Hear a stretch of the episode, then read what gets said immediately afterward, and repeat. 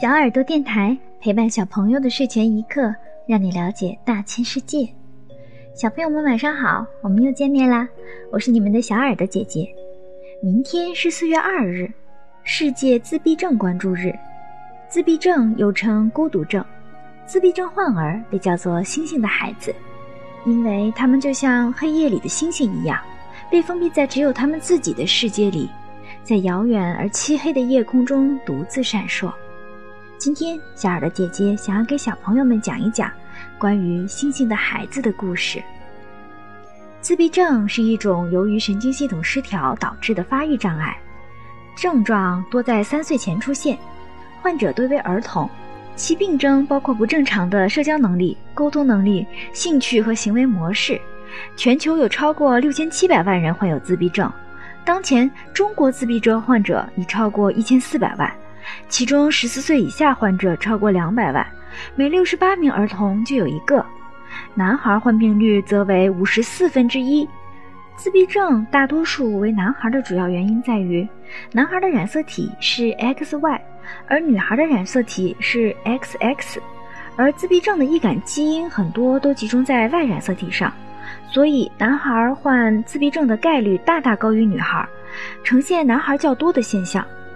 由此，参照我国至少一千三百万自闭症患者的基数，如果统计上成人自闭症人士，那么我国每一百个人中就有一个自闭症患者。自闭症患者常常会有有视力却不愿与你对视，有语言却很难和你交流，有听力却总是充耳不闻，有行为却总与你愿望相违。小朋友们如果看过以下几部电影，《海洋天堂》。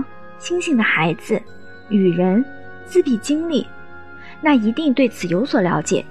如果没有看过的小朋友，首推《海洋天堂》，记得看的时候带上纸巾。小耳朵姐姐怕你忍不住会流下感动的泪水。上帝在给我们关了一扇门的同时，一定会再开一扇窗。透过这扇窗，星星的孩子完全可以自由翱翔。历史上，米开朗基罗、牛顿、爱因斯坦。梵高都有过自闭症的倾向，但也正是因为他们有这种倾向，才能成为绝世的天才。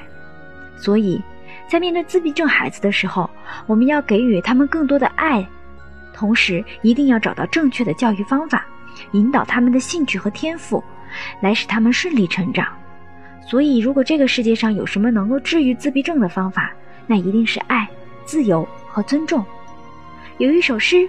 蜗牛牵我去散步，就很好的表达了家人对自闭症儿童的爱。上帝给我一个任务，叫我牵一只蜗牛去散步。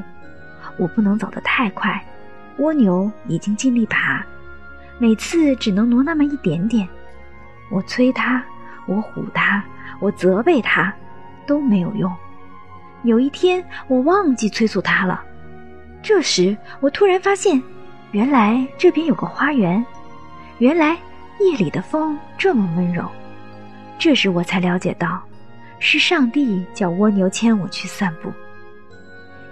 明天是世界自闭症关注日，让我们一起关爱自闭症儿童，为他们点亮一盏蓝灯，让星星的孩子不再孤独。让我们一起用爱点亮璀璨星光。好了，小朋友们，这期电台节目就结束了。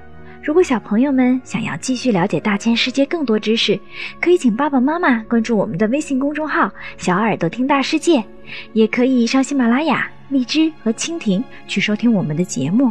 我们明天晚上不见不散，小朋友们晚安。